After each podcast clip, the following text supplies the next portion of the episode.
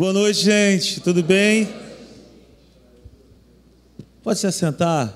Tudo bem com vocês?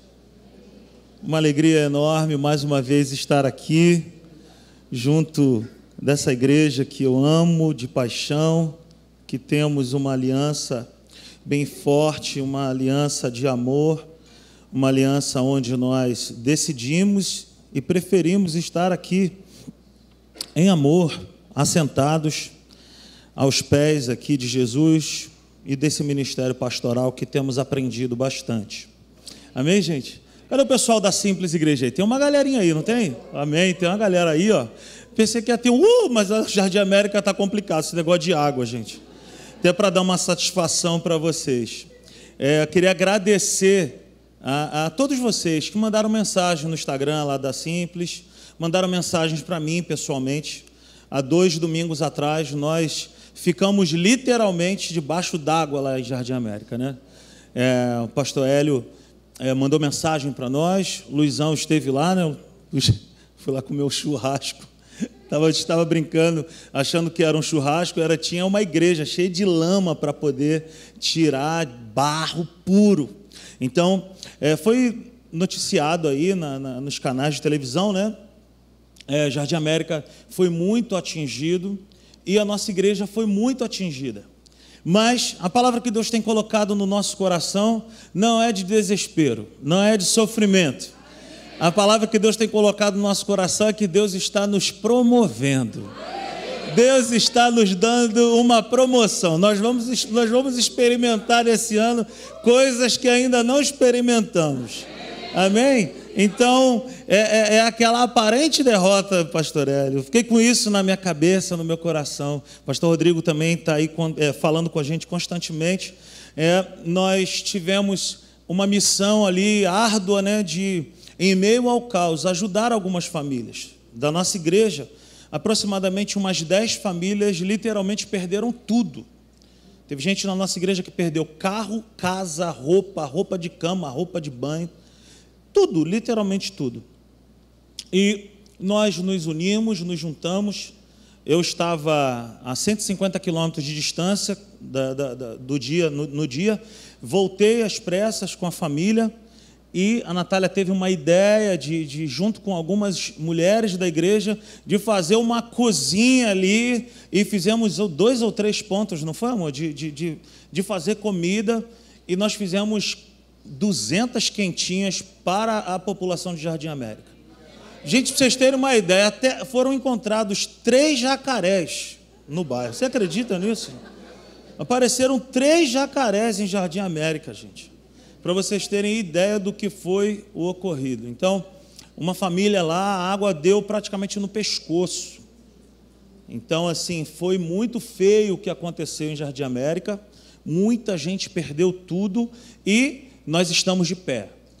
E obrigado pelas orações, obrigado, sabe, pelo amor, o carinho que vocês têm por nós. E é recíproco, a gente ama vocês também. Agradecer o Luizão aí que levou uma rapaziada lá brabíssima, lá os caras bons de balde d'água, os caras bons de rodo, de vassoura, precisar de faxina aí, chama o pessoal da. E as cadeiras lá da igreja lá estão tudo russa até hoje, cadeiras estão russa?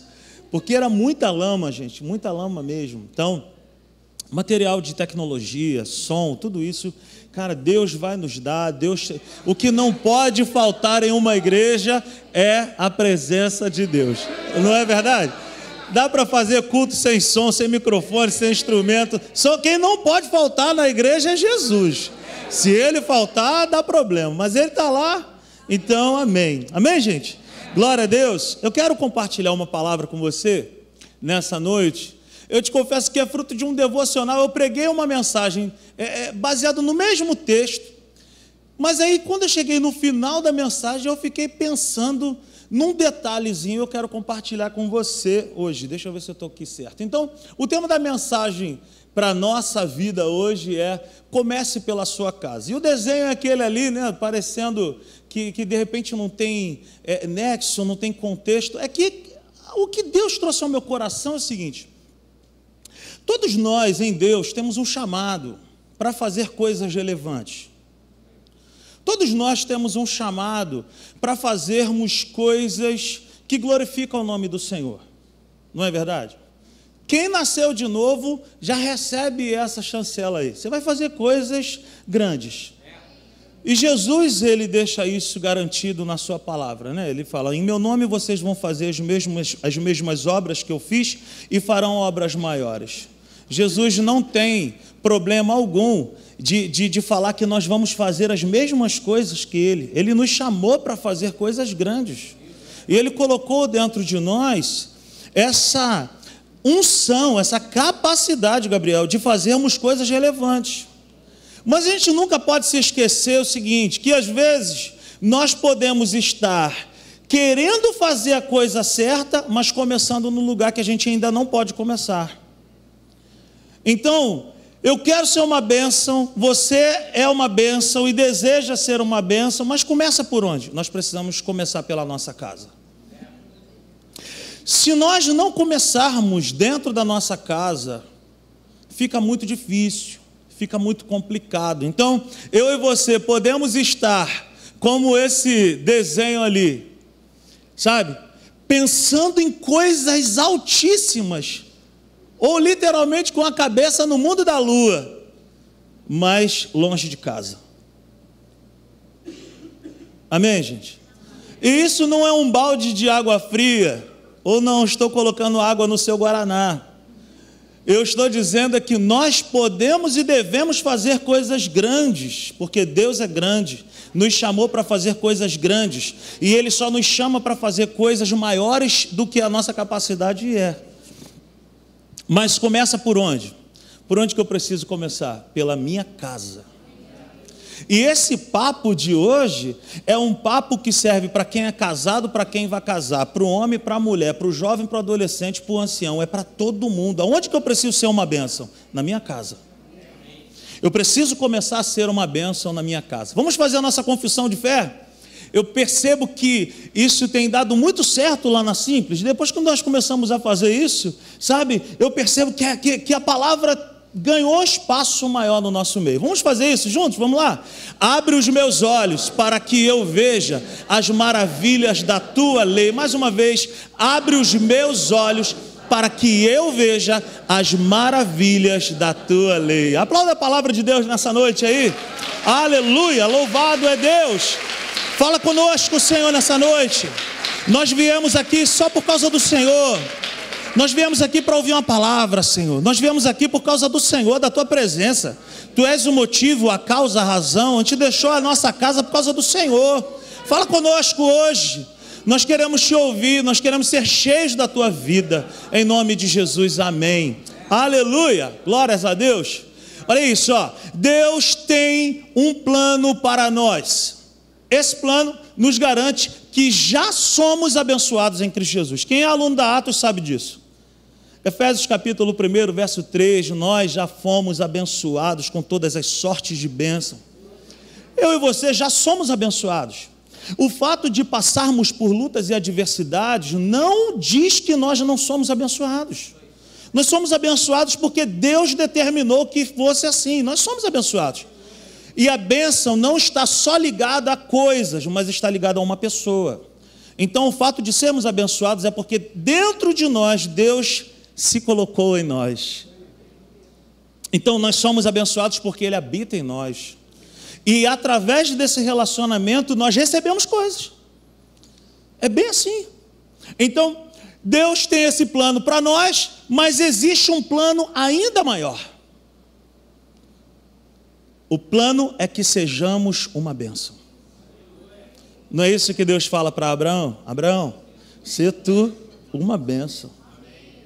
Então, olha só, o primeiro estágio, ser abençoado, receber dentro de nós o próprio Deus. E depois disso, agora eu preciso ser uma bênção. Agora eu preciso sair e andar por onde eu for com essa mentalidade de que Deus chega primeiro aonde eu for. Quando eu vou chegar, ele já chegou.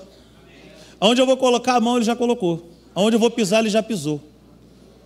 Isso é ser abençoado, e isso é ter essa consciência viva de que eu não posso somente parar no primeiro estágio. Ah, eu já sou crente, já nasci de novo, eu sou, eu sou abençoado. Não, agora eu preciso ir para outro, outro estágio de ser. Eu preciso ser uma bênção para alguém. Mas começa por onde, pastor Rodrigo? Começa por onde? Então, o que eu quero trazer para mim e para você nessa noite é isso. Nós podemos estar pensando em fazer coisas sublimes, extraordinárias, coisas grandes, coisas relevantes, mas nós nunca podemos esquecer que nós precisamos começar na nossa casa.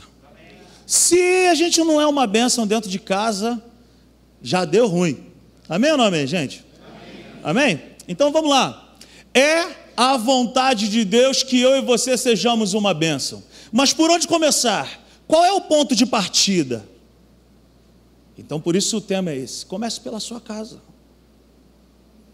Não adianta nada eu e você fazermos muitos planos. Ah, eu quero fazer isso. Ah, eu quero fazer aquilo. Ah, eu quero evangelizar os índios, os africanos. Pô, legal.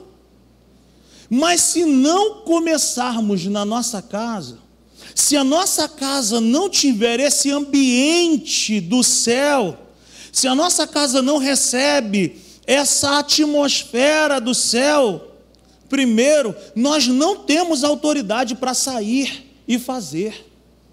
Começa em casa, com coisas simples, mas coisas simples, constantemente feitas, dão resultados. Amém?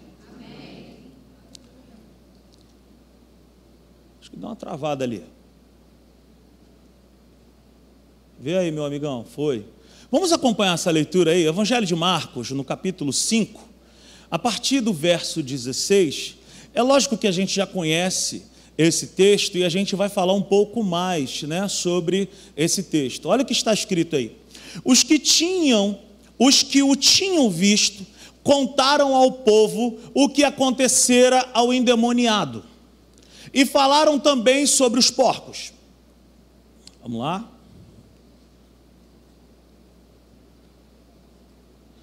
Então o povo começou a suplicar a Jesus que saísse do território deles.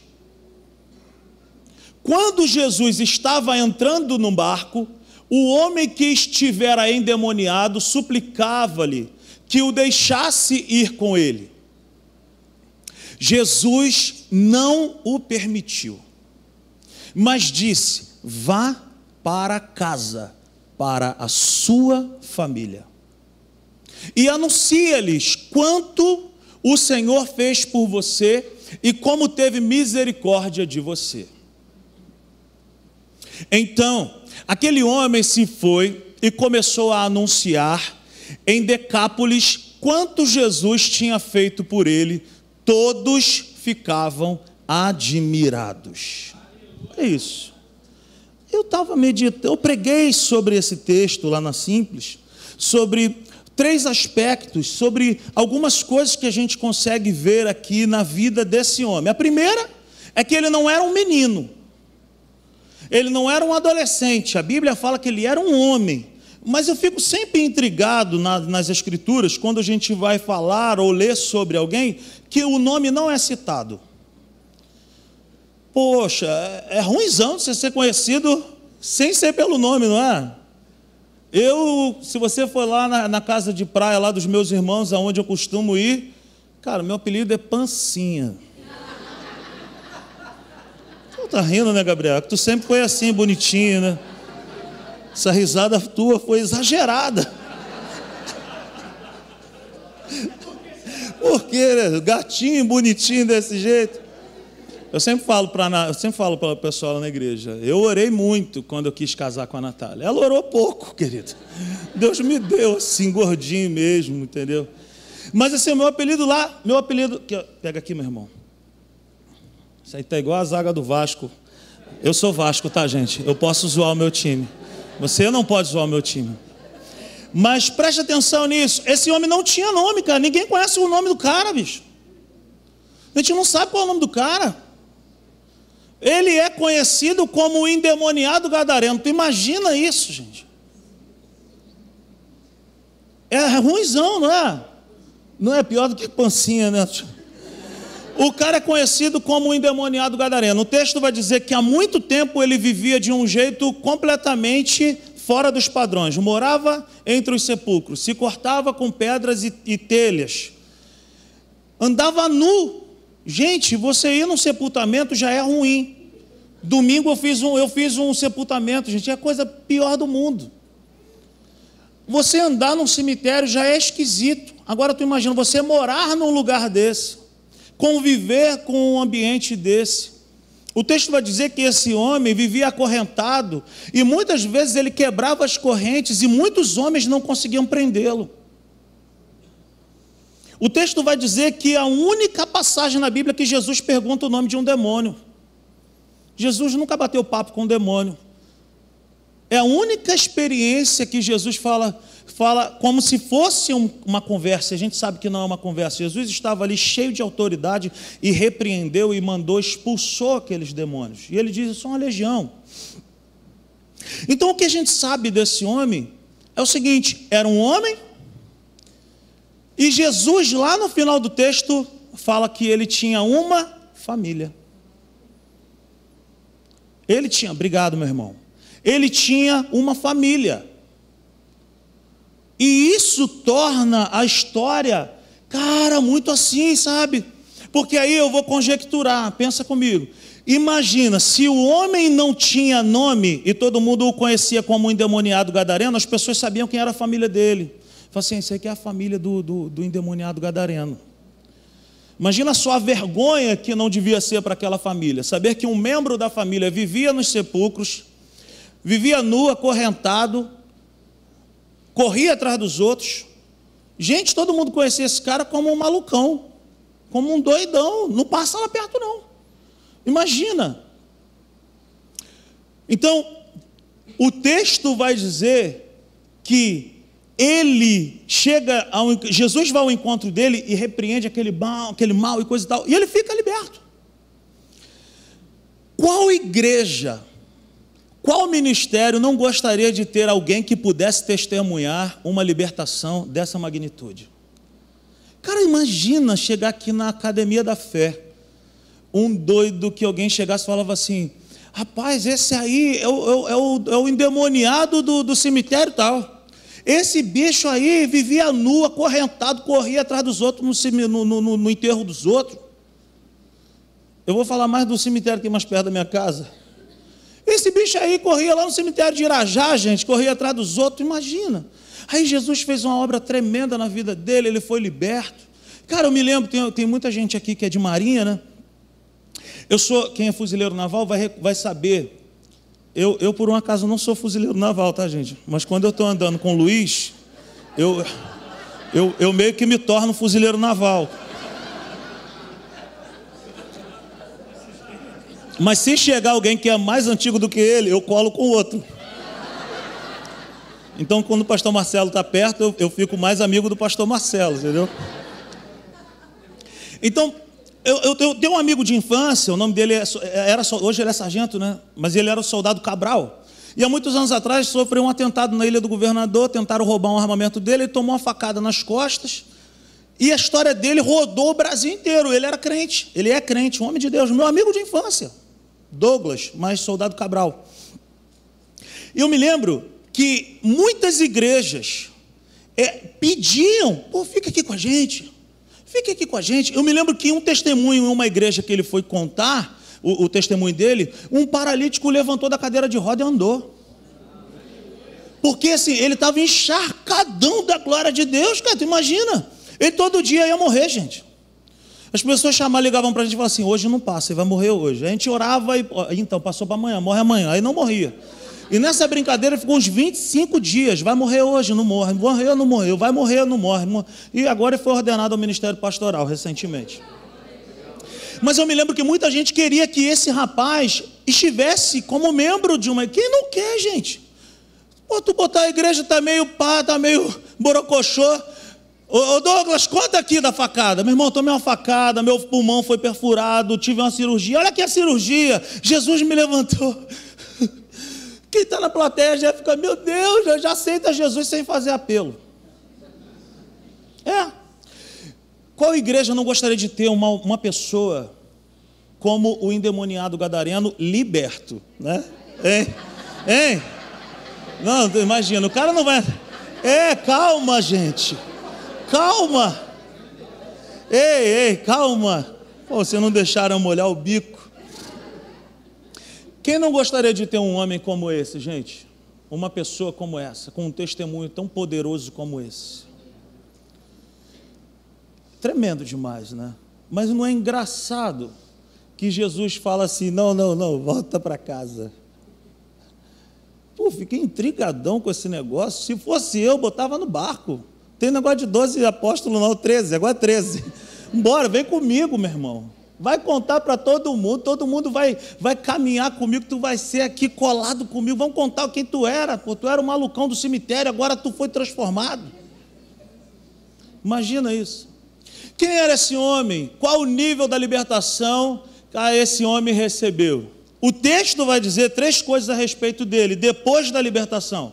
O texto vai dizer que ele foi encontrado, assentado, vestido e em perfeito juízo. Três coisas que ele nunca conviveu. Ele nunca tinha convivido com essas três coisas.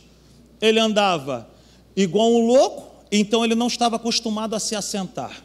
E quando Jesus entrou na vida dele, quando Jesus entrou na história dele, ele recebeu um princípio que eu e você precisamos ter, que é o princípio de quando Jesus está presente, nós nos assentamos.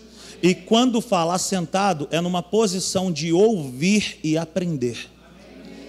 Jesus então está nos ensinando que esse homem liberto agora, ele está assentado. Aí o texto continua e diz que ele está assentado e vestido. Espiritualmente falando, a gente sabe que nós fomos perdoados, nós recebemos novas roupas. O que o texto está querendo dizer é que esse homem liberto agora, ele foi vestido de perdão, foi perdoado. E só se assenta na presença de Jesus quem foi perdoado. Ninguém se assenta pelo que merece, pelo que faz, pelo que é tem que ser perdoado, tem que ser lavado pelo sangue, tem que ter a roupa lavada no sangue de Jesus para poder se assentar. Não é porque é bonzinho, não é porque leva as compras de alguém no condomínio na porta de casa, é porque foi perdoado. O céu não é o lugar de gente perfeita, o céu é o lugar de gente que foi perdoada. Uma outra coisa que vai dizer que ele foi encontrado então agora, assentado, vestido em perfeito juízo. O cara que era malucão, que não ouvia ninguém, que brigava com todo mundo, que corria atrás de todo mundo, ele foi encontrado em perfeito juízo. Agora, eu fico pensando mais ainda, por que não bota esse cara dentro do barco e leva ele? Taca o homem no barco. O homem já está sentado, já está vestido, já está em perfeito juízo. Aí é que eu queria que você abrisse os seus olhos espirituais e que você hoje recebesse essa palavra no seu coração. Jesus, para me usar, querido, Jesus, para te usar, Ele não vai me usar com base em uma experiência apenas. O que eu quero dizer com isso é que a constância, a permanência nele tem mais valor do que uma única experiência. Então, o que Jesus está querendo nos ensinar é que receber essa libertação é o início, é o pontapé inicial é o start. E o que, que vem depois disso? O que vem depois disso é que existem coisas na nossa vida que nós precisamos andar por um caminho por onde nós saímos e reparar o dano. Jesus falou para ele assim: ó, volta para casa, para sua família. Jesus não está dizendo para ele assim: ó, eu não vou te usar você é muito novo, a tua história é muito doida. Não, Jesus não está falando nada disso. Jesus está falando para ele o seguinte: ó, existem coisas que você precisa voltar para casa. Você precisa começar da sua casa. Se liga nisso que eu quero te falar. Tem muitas coisas que Deus quer fazer através da minha vida e através da tua vida. Mas se tiver alguma coisa fora de ordem na nossa casa, as outras coisas não vão andar. Comece pela sua casa. Tem alguma coisa para ser resolvida na sua casa? Volta. Tem algum motivo de vergonha para ser resolvido na sua casa? Volta. Tem algum pedido de perdão ou tem alguma humilhação que deve ser feita pedindo perdão? Volta. Olha a história desse cara, gente. A vergonha da família. Não basta ser liberto Gente, tem coisas que nós precisamos estar antenado. Volta em casa. Tem vazamento na casa. Esse vazamento não é na parede, não é no cano que eu estou falando. Vazamento de coisas espirituais. Tem infiltrações na casa. Não são infiltrações da, da torneira, infiltrações satânicas tem coisas que foram feitas na inconsciência espiritual. Volta, comece a dar fruto dentro de casa para poder dar fruto fora de casa.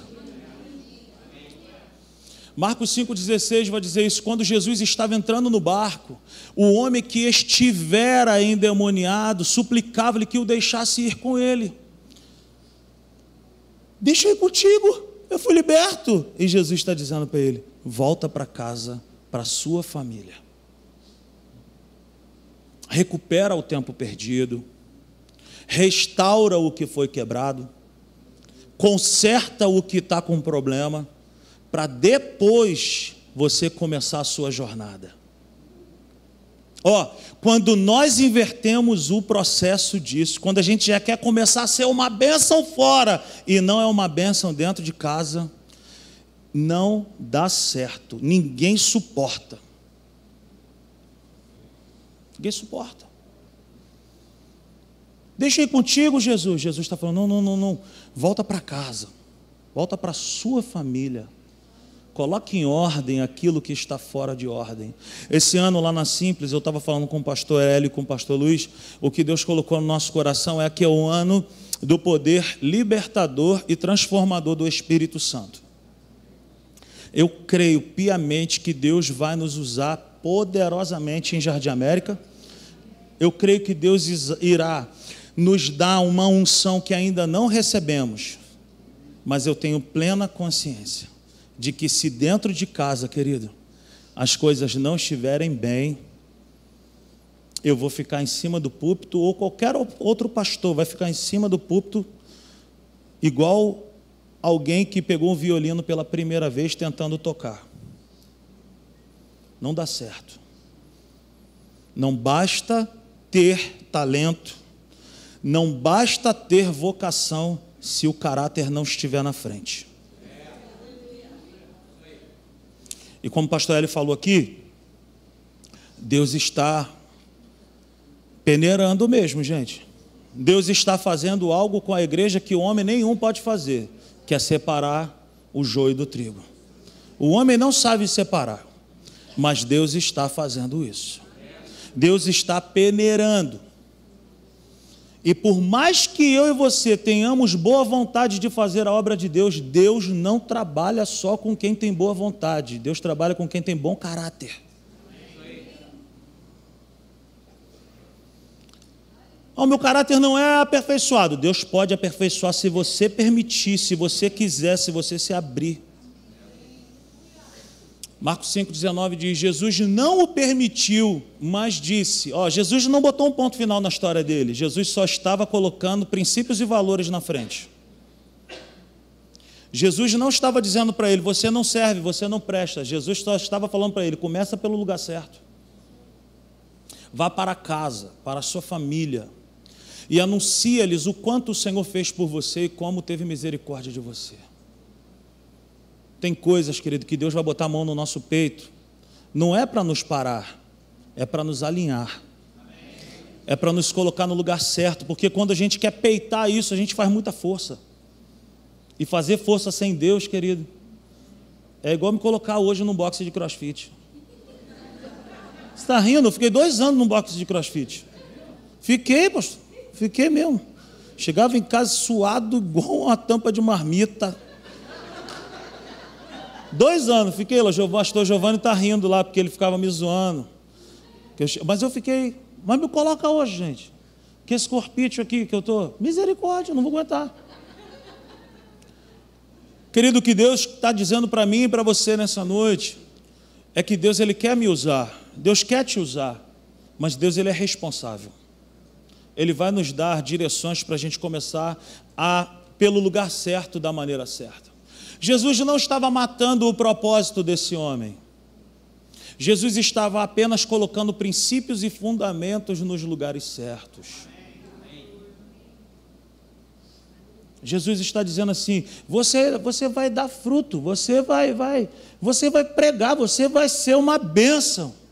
Mas não adianta você entrar no barco agora se dentro da casa tem coisa para ser reparada. Tem que voltar pelo mesmo caminho que veio fazendo besteira, agora volta e repara. Conserta. Peça perdão alinha-te com o teu irmão, com a tua esposa, com os teus filhos. Aleluia. Ninguém conseguirá ser uma bênção de verdade se não começar primeiro dentro de casa. Cara, espera os pastores saírem. Pergunta para as esposas quem nós somos dentro de casa a melhor pessoa para poder dizer se eu sou uma bênção se chama Natália Falcão. Por quê? Porque é ela que está comigo. Então, querido, não adianta dar um show na igreja, mas ser uma tragédia no condomínio American Life. Jardim América tem orla, querido. Jardim América tem orla. Encheu, inclusive, nesses dias aí. Acharam três jacarés. American Garden, querido. Eu moro no American Life. Nem elevador tem, tá? Uma benção. Então ninguém conseguirá ser uma benção de verdade se não começar primeiro dentro de casa. Não adianta pensar em fazer coisas extraordinárias, magníficas. Ah, eu quero fazer isso para a glória de Deus. É, mas e dentro de casa. Por isso que essa conversa é para o filho, a filha, o marido, a esposa, se o sogro e a sogra moram junto, porque, querido, nenhum avivamento vai começar de verdade se não for pelos nossos lares. Porque o que acontece aqui dentro da igreja é fruto daquilo que a gente traz da nossa casa, gente. Ou você acha que o pastor Hélio, os pastores daqui da casa chega aqui, entra no gabinete e fala: ah, vou pegar aqui. Ah, ah vou, vou falar sobre isso aqui. Não, querido. Existe um quarto fechado de propósito dentro de casa. Existe um comunicado para a família dizendo: tem alguém orando dentro de casa. E aí, como que andam os relacionamentos? Como que anda essa atmosfera espiritual dentro do nosso lar? Por isso que está escrito isso aí: ninguém conseguirá ser uma bênção de verdade se não começar primeiro dentro de casa. Eu quero ser uma bênção, gente. Mas eu quero ter a validação da minha família, da minha casa, para poder pisar na rua e falar ao meu marido lá: meu pai é uma bênção. E ninguém conseguirá seguir seu caminho de ser uma bênção se não voltar em casa para restaurar os estragos feitos. Querido, tem alguma coisa que você possa ter feito que, que danificou algum relacionamento na sua casa? Meu irmão, deixa de ser bobo. Deixa de ser boba. É melhor ser feliz do que ter razão. Volta, pede perdão, repara o estrago feito, conserta o que está fora do lugar. E aí, todas as demais coisas, cara, vão começar a fluir. Vão começar a fluir, é certo. Começa em casa. Começa em casa. Tem alguém para pedir perdão? Peça. Tem um relacionamento aí que está por um fio. Cara, não entrega não. Não entrega não. Não entrega não. Lute pelo teu casamento lute pelos seus, pelos seus filhos, Lute pela sua aliança, afinal de contas, quem fez essa aliança foi Deus. Como é que você vai quebrar algo que foi Deus que fez? Você vai dar conta disso. Se faz de fraco, faz um bolo de laranja, bota na mesa, faça coisas diferentes, faça coisas novas. Muda tudo dentro de casa, mas começa a mudar você por dentro. Porque Jesus mandou o homem voltar para casa primeiro. Eu queria que você anotasse isso. Se você não anotou até aqui, anote aí, por favor. Por que Jesus mandou o homem voltar para casa primeiro? Jesus estava acabando com a vocação, com o chamado, com a obra? Não. A pastora Natália pregou ontem lá na igreja. Uma mensagem poderosa. Deus dá conta. Aquele que começou a boa obra é fiel para completar. Deus não estava botando um ponto final na história que ele mesmo começou na vida desse homem. Deus estava só dando start e ressignificando e colocando as coisas no seu devido lugar. Por que, que tem que voltar para casa? Por que, que tem que começar pra, pela casa? Porque todo ministério, para ser validado, precisa começar pela casa. Querido, família. Eu não posso ser uma bênção na igreja e uma tragédia em casa. Não sei se eu já te contei isso, se eu já te contei, tu vai ouvir de novo. O cara morreu. Aí a esposa está lá no velório, pastor, cheio, lotado. A igreja reunida e o, o, o, o finado está lá no meio. E aí a esposa está bem distante, assim, ó. Aí, Luiz. A esposa está bem distante. A esposa estava meio gelada, assim, estava meio tranquila, assim, sabe? E os irmãos da igreja começaram: vamos clamar, porque Deus pode trazer de volta. Vamos orar, porque Deus é fiel, Deus é poderoso. Vamos fazer uma volta aqui em volta do finado aqui, vamos embora. Espírito Santo, começa a trabalhar agora. Tua palavra diz quantas pessoas ressuscitaram. Traz de volta esse homem. Aí a viúva levantou da cadeira dela. A viúva estava aqui sentada, ela já levantou. Traz ele de volta. E a viúva falou: Olha, essa oração pode dar certo. Aí ela já chegou, já. Aí os irmãos não paravam de orar: Traz de volta, traz de volta teu filho, teu servo. Aí a viúva já. Olha, se ele voltar, é para casa de vocês que ele vai. Se ele voltar, é para casa de vocês que ele vai. Já pensou, cara? Por que, que a gente precisa começar pelo nosso lar? Por que, que a gente precisa começar pela nossa casa? Porque qualquer ministério, meu irmão, qualquer coisa que você faça, se tu toca, se tu canta, se tu prega, se tu isso ou aquilo, se tu é pastor, qualquer coisa se não for verdade dentro de casa primeiro, não vai ser de verdade lá fora. Dois, por que, que eu tenho que voltar e começar por casa, dentro de casa? Porque eu não posso ser um sucesso na rua e uma tragédia dentro de casa. Eu não posso andar na rua e ter o reconhecimento das pessoas que eu não tenho dentro de casa. Cara, o avivamento que nós estamos esperando, ele vai começar pelos relacionamentos curados e restaurados dentro do nosso lar, que vai respingar dentro da igreja, e nós vamos levar esse poder e esse amor para onde nós formos. Por que, que eu tenho que voltar para casa e começar pela minha casa? Três. Porque nenhuma conquista pessoal pode se comparar com um fracasso dentro de casa. O cara é um fenômeno, a mulher é um fenômeno na rua, no trabalho, na vida profissional e dá um show, é uma nossa. Mas em casa está tudo destruído. Igual há muito tempo atrás, eu estava vendo um programa de televisão o maior domador de cavalos do mundo. O cara pegava qualquer cavalo e domava, botava para ficar só, só o cavalinho bonitinho. E aí pegava, ajoelha o cavalo, oh, ajoelhava. Para trás o cavalo andava para trás. E anda de lado, o cavalo andava de lado. E o cara tinha uma dedicação tremenda dentro do aras que ele trabalhava. E a repórter perguntou: E a sua família? Como é que fica nessa situação? Ele: Não, meu casamento acabou.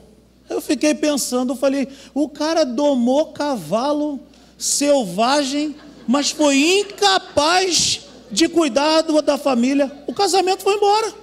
Maior domador de cavalo selvagem do mundo divorciou.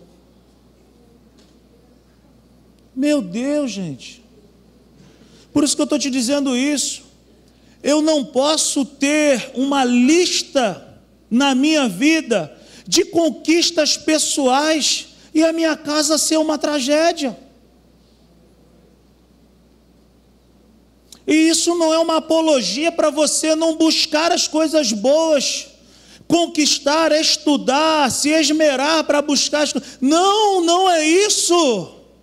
O que eu estou dizendo para mim e para você, querido, é que nós precisamos começar pela nossa casa. Se a nossa casa está bem, a igreja vai bem, a empresa vai bem, o estudo vai bem, as coisas vão bem. Você está me entendendo nessa noite?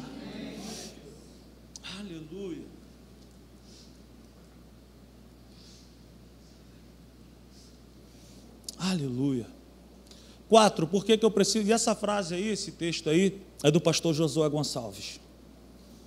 Eu não posso ter, sabe, uma lista de conquistas pessoais e dentro de casa ser um fracasso. Então, porque nenhuma, nenhuma conquista pessoal pode se comparar com um fracasso dentro de casa.